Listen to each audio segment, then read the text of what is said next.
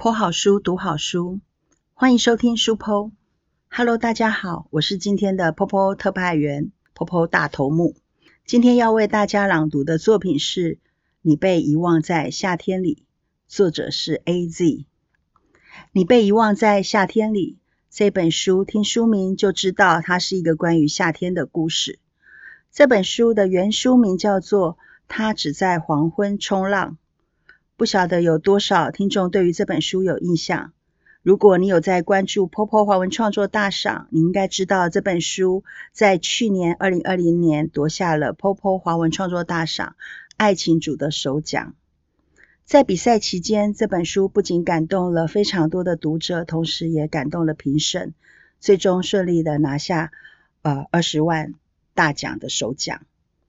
于是，在今年作家 A.Z 重新。针对内容做了修润，在此我们要将这份感动分享给大家。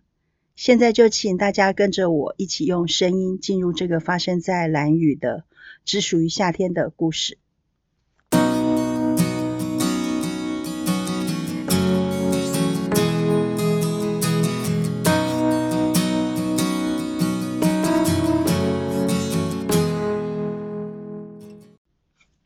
我现在的心空荡荡的，就像只空无一物的铁盒。把一颗弹珠丢进铁盒里，就会发出哐啷哐啷的刺耳声响。我有时都怀疑，我不仅被偷走了五年的时光，或许连整颗心都一并被偷了。对于这种一觉醒来，发现自己已经年满三十的情况，我本来以为是场恶作剧。但不是，完全不是。我只记得自己为了完成经理的交代，在外奔走，途中下起了雨，没带雨具的我停在路边等雨停。他们却说我就是在那天发生了车祸，整整在病床上昏迷了五年。我的人生有五年的空白，什么都没做，就只是躺在床上，让岁月爬上我的眼角，留下细细的痕迹。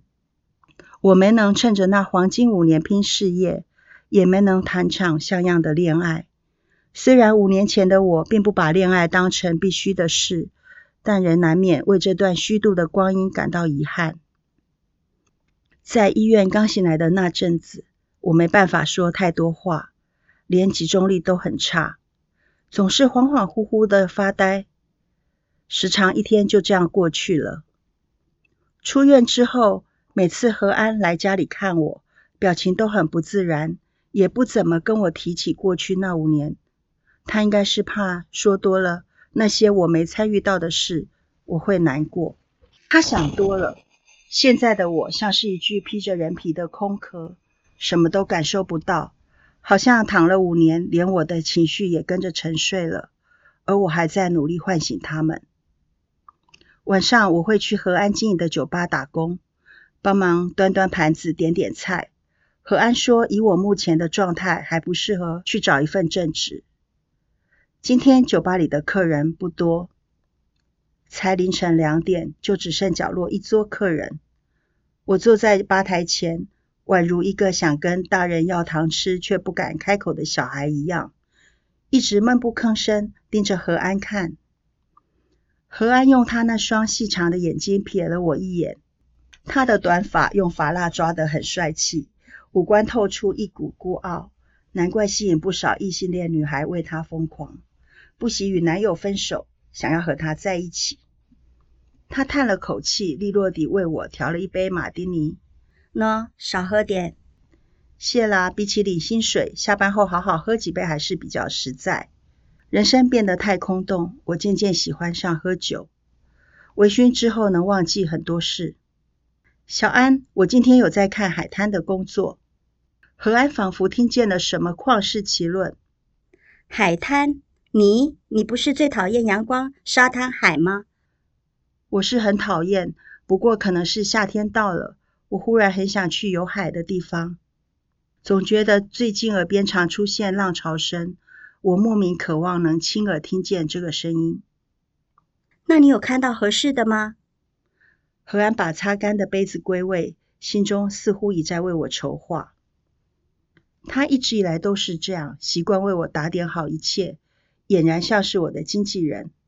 我住院这五年是这样，我爸走不出我妈过世时的悲伤，扔下我独自前往山中隐居的那几年也是这样。何安始终陪在我身边，无微不至的照顾我。尽管没有血缘关系，但他是我的家人，唯一的家人。当然没有。开出的职缺不是救生员就是清洁员，想找间餐厅让我去哪端盘子都难。何安把手机拿出来划了一会儿，那就后天吧。嗯，什么后天？他将手机推到我面前，荧幕上是他和朋友的对话页面。后天我们就去蓝屿，我有个朋友在那里兼营民宿和餐厅，地点就在海滩附近，保证你听海浪听到腻。我不可置信的拿起手机看了又看，再看向何安依旧淡定的脸。小安，你太帅了。谢谢，我常听人这么说。也很欠打。我不由得失笑，他也跟着笑了。不过你也要一起去，那酒吧怎么办？休息啊，我会发公告说，老板暂时外出取材，休息一两个月。时值炎热的七月。如果是以前的我，肯定不愿在这个时节舟车劳顿远行。如今我却很渴望能前往异地，或许那能让我宛若一滩死水的内心激起一点点涟漪。我趴在桌上，感觉有些疲累。小安，你跟我去了蓝屿，你女朋友怎么办？她会很寂寞吧？何安也学我趴在桌上，笑容带点邪气。我倒是很期待，不晓得蓝雨的女孩可不可爱？哇，没想到我昏迷了五年，你还是一样扎眼！何安没为自己辩解，只拨了拨头发，淡淡说道：“你也知道，绝大多数的异性恋女孩和我交往，多半只是图一时新鲜，没有人会认真。我如果认真了，那才可笑呢。”我顿时语塞。我和何安从国中就认识了。我很清楚，身为同性恋的他这些年来所经历的无奈和痛苦。不，他所经历的那些，我无法完全体会。我能做的不过是陪在他身边罢了。一定会有那么一个人，他爱的是你的灵魂。我由衷道。何安不屑的撇撇嘴。江云旭，我还轮不到你来安慰你这个万年单身狗。我哪有万年单身啊？当初我不是和公司前辈短暂交往过吗？你说的是那个上过一次床后，要私下见他一面还得等上十天半个月的混账吗？算了，我不想听，我只想记住我喜欢过他的回忆就好了。何安冷冷看过来，你是真的喜欢他吗？我不好意思，这边还要再点单。最后一桌客人扬声呼唤，我得以借此回避这个难以回答的问题。何安太了解我了，他知道我的全部，包括那些我自己都不想承认的事。确实，我对那个前辈只是略有好感而已，可能因为他长得顺眼，也可能是他对我稍微特别一点。为了体验什么是恋爱，我很快答应和他交往，然后又很快察觉他不是我想要的那个人，于是果断提出分手，搞得我成了同事茶余饭后的八卦话题。在他们口中，我就是个玩弄感情的婊子。原来恋爱不过就是在一起又分开，就像何安和他身边的那些女孩一样。明天我们去采买去蓝雨所需的用品吧，最好买到像准备要逃难一样，才有逃离的感觉。我提议。我才不想把自己搞得像灾难片的主角。你赶快下班回去整理行李吧。要是你一觉醒来不想去了，那我们就不去。我抬眼看向何安，觉得他最后说这句话有点奇怪，连语气都略显不同。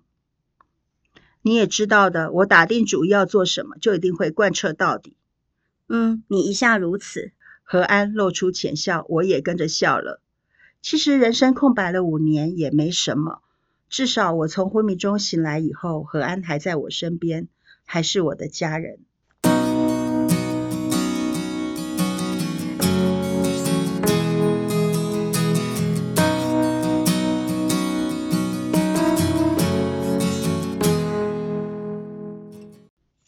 只要从台东搭二十五分钟的飞机就能抵达兰屿。这是我第一次造访这座陌生的离岛。飞机即将降落前，我透过机舱窗户往下看，海域清澈的宛若经过电影特效处理，看上去极不真实。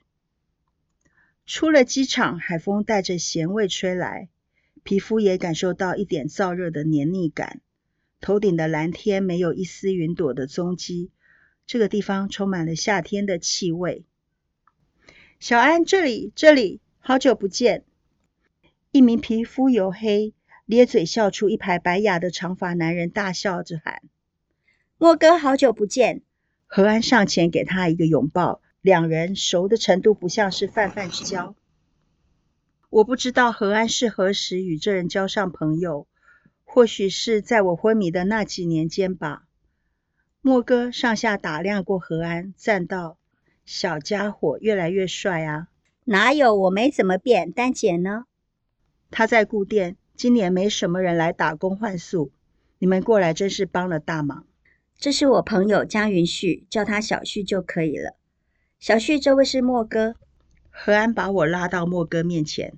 “莫哥你好。”我虽然笨拙，但很愿意学习，希望我能帮得上忙。我连忙向莫哥打招呼。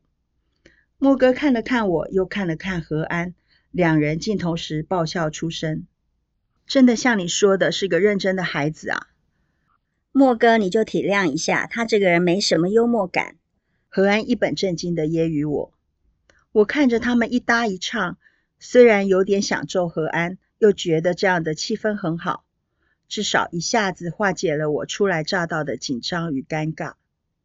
莫哥为我们各准备了一台摩托车，他自己则骑着另外一台，沿路热情地为我们介绍蓝屿，并说了些岛上的禁忌。我很想好好欣赏四周的景致，无奈莫哥和何安骑车的速度实在太快，我只能专心跟上。莫哥带我们来到位于红头部落的民宿。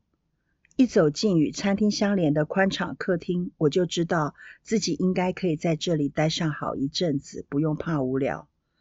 客厅放着两张看上去很舒适的长沙发，其中一张沙发紧邻着一座半身高的书柜。餐桌旁边有两座书柜，书柜里摆满了书，据说那些书都是民宿的客人留下的。你们的房间在三楼，来吧。莫哥领着我们走上楼梯，一推开房门，映入眼帘的是两张单人床，各据一角。床边有一扇窗户，窗外就是蓝天碧海。我蹦出惊呼：“我愿意一辈子都待在这里。”等你越晒越黑，就会想回家了。何安毫不留情的吐槽：“把行李放好，我们赶快去餐厅吧。我怕木南瓜会忙不过来。”莫哥催促道。过来之前，我做了一点功课。达悟族夫妻之间，丈夫称太太叫木南瓜，太太则称丈夫是夏曼瓜。莫哥还是一样疼老婆。何安笑嘻嘻地说：“哎呦，哪有啊？”莫哥害羞的搔搔头。餐厅就在附近，走几分钟就到了。莫哥害羞了，还转移话题。落在后头的我忍不住问何安。你和莫哥是什么时候认识的？嗯，就是几年前在台北认识的。台北？你这几年还去了台北？怎么没听你提过？对呀，这说来话长，改天再跟你说。何安回答的很敷衍，一副不想多聊的样子。每次向何安问起我昏迷的那五年间发生了哪些事，他总是不愿细说，像是嫌麻烦。懒得跟我多说，我为此有些受伤。低落的情绪没有持续太久。我一走进蓝屿的传统住屋，便为眼前所见啧啧称奇。独特的半地下屋建筑与另一侧新建的民房产生新与旧的强烈对比。沿着坡道一直往下走到接近沙滩处，便能看见用石头堆叠建造而成的露天餐厅。店里虽然没有冷气。幸好还有从海上吹拂过来的海风，还算是舒适。餐厅门口挂着一块木招牌，写着“忘了热”，好有趣的店名。我笑道。莫哥回头一笑：“对吧？因为蓝雨的夏天太热了。每次客人看到店名都会笑，我都不知道该说取得好还是不好了。嗨，你就是小旭吧？丹姐穿着围裙从吧台里走出来。他虽然也晒得黝黑，但五官深邃，鼻子高挺，眼睛大而圆亮。即使已年近五十，容貌依旧称得上艳丽。莫哥立刻过去搂着他的腰，没累着吧？刚刚忙不忙？还好，金美有帮忙我一下，只是现在人又不知道跑哪儿去了。莫哥解释，金美找你们几天住进来，她是单纯的住客，晚上遇到再介绍你们认识。小旭，嗯，你动作也太快了，丹姐惊呼。趁他们闲聊时，我径自走到吧台的洗碗槽前，抓起菜瓜布，便开始清洗脏碗盘。要做就努力做到最好，这是我一直以来的习惯。即使我想做的事其实屈指可数，汗水不断从额头滴落。我以前很讨厌流汗，但随着投入在工作之中，我却觉得很充实，感觉自己正在努力的生活着。餐厅生意很好，这里刚好靠近浅水区，很多浮潜完的游客都会过来休息。喝上一杯冰凉的饮料，或坐在椅子上闭上眼睛，静静享受下午的海风。我很意外，造访餐厅的外国游客竟然比例这么高。莫哥和丹姐的英文相当流利，有时候我还以为自己置身在国外。下午四点多，忙碌的尖峰时段过去，丹姐说：“你们可以下班去走走了。”咦，可以吗？不是很快就要到晚餐时间了？何安很诧异。你没看到牌子上写着营业时间只到五点，下班了。莫哥拍拍他的肩，还拿出两张标满观光景点的地图递给我们。谢谢你们，人也太好了。我纳纳的说。明明才第一天认识。莫哥和丹姐对待我的态度却很热情温暖。小安，我想自己一个人去逛逛，我不想过于依赖何安。行啊，晚餐见。何安伸了个懒腰，我去看看这里有什么喝酒的地方。你还真是到哪儿都要先去酒吧报道耶。有酒的地方一定就有妹。何安眨眨眼，我给了他一枚白眼。他不以为忤，笑嘻嘻的提醒我：“小旭，这里手机讯号不好，别迷路了。”丹姐笑着插话：“没事，只要问路人忘了热怎么走，一定找得回来。”没问题，我一口答应。我骑着摩托车沿着海岸线移动，已近五点的阳光没有中午那么毒辣，远方的天空也一点一点酝酿着属于傍晚的色彩。沙滩上游玩的人只剩下三三两两，其他游客大概是玩累了，都回去吃饭了。远远就看见一个男人站在沙滩上，双手叉腰，眼望大海，动也不动。男人旁边立着一块插在沙里的冲浪板，不知道为什么，我觉得这幕看上去颇为滑稽。把车停好，脱下鞋子，踩在还有些微热的沙滩上。一步步走近那个男人，我没有想要和他搭话，就只是好奇他是用什么表情站在这里。唉，果然傍晚很难起浪。对啊，浪边好小，我们回去吧。旁边经过的冲浪客抱怨，这个时间的海潮似乎已经无法满足冲浪的条件。但那个男人依旧站在原地，像是在坚持等待着什么。我刻意走到他前面几步，装作不经意的回过头。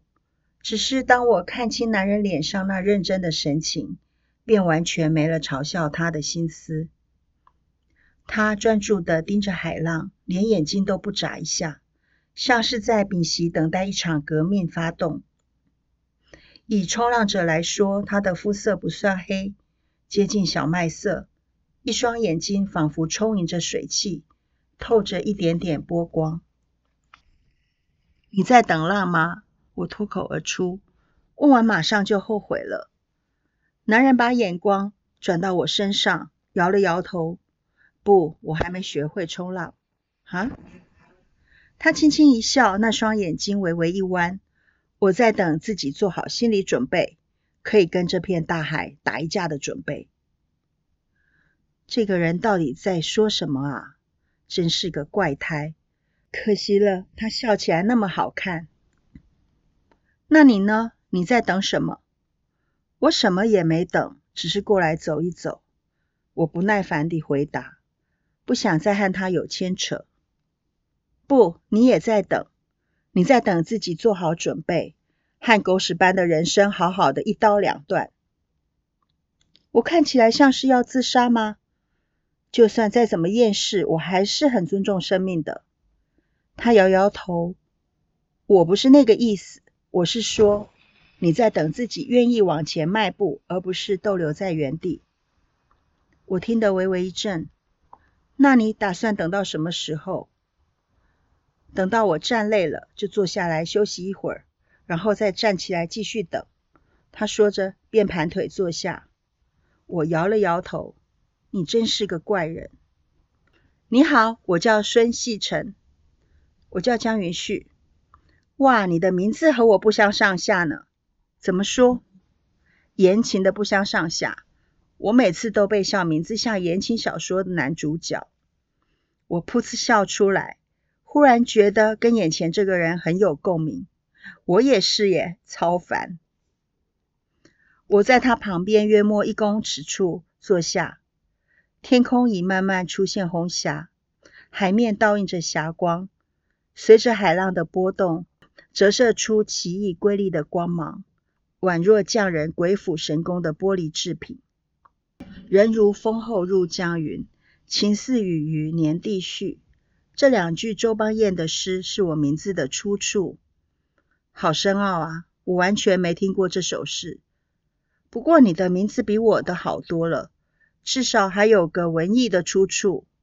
我妈说，她从前一天傍晚。阵痛到隔日清晨才生下我，为了纪念我这孩子有多折磨她，所以将我取名为细尘。哈哈哈，真的假的？真的。每年只要过生日，我还得买礼物送他，让他老人家别再记我的仇了。江云旭听到有人叫我，我扭头望去，只见何安站在提防边大喊，并挥手要我过去。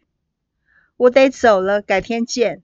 我对孙细成说：“嗯，好，再见。”他看起来似乎有点聊得意犹未尽。其实我也是，可能是因为要遇到一个名字像言情小说里的男主角，且理由有趣的人，这样的机会并不多。背对着晚霞走向堤防，走到一半，我停步转头，发现孙细成又站起来看向大海了。我忍不住微微一笑，希望明天还能遇到他。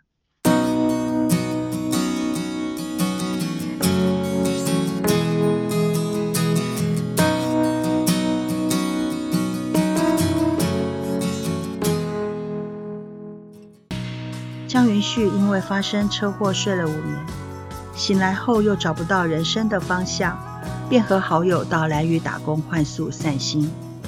江云旭在蓝屿的海边遇到了一个奇怪的男人，他抱着冲浪板看海，却又不冲浪。江云旭与他搭话，知道了这个男人叫做孙细成，他想学冲浪是为了他的女朋友。虽然孙细成已经有了女朋友，并且从他的话中可以感受出来，他非常爱他的女友，江云旭还是忍不住一再的去找他。即使是听他说他和他女朋友的故事也好，江云旭越来越在意他，于是和孙细成打赌：如果江云旭能比孙细成更早学会冲浪，江云旭想要问他：假如我比那个女生更早认识你，那我可不可以喜欢你？